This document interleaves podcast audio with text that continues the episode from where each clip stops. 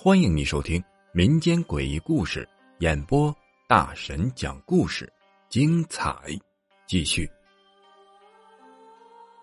灵异照片，我们的高中学校是县里的第二重点中学，紧邻着一个清朝的地主庄园，当时已经开发成旅游区和影视基地了。据说呀，之前我们学校的学生就住在庄园里。后来新盖了教学楼，老教室啊就改成了宿舍，就把学生们搬出去了。不过有一道小门可以直接穿到庄园里边去。如果遇到剧组来拍戏的话，晚上查完宿舍，就有胆大的学生偷偷的到庄园里面玩。新生入学的话，有一次免费参观的机会。我们参观的时候，导游小姐有意无意间说了一句话。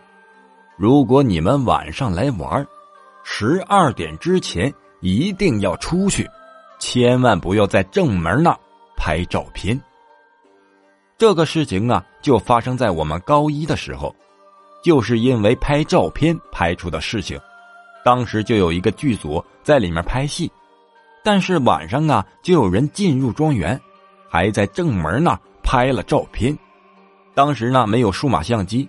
用的呀都是乐凯胶卷儿，拍完了以后就需要送到大街的那边照相馆里面去洗。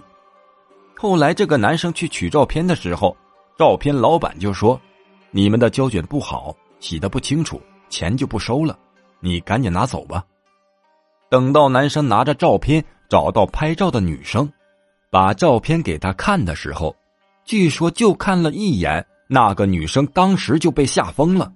后来住了很长时间的院，学也上不了了。大家可能都奇怪，不就是几张照片吗？至于的吗？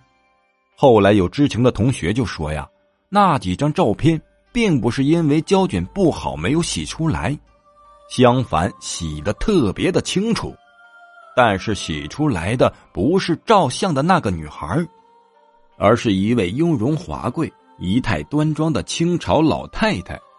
老太太身后啊，还站着侍女。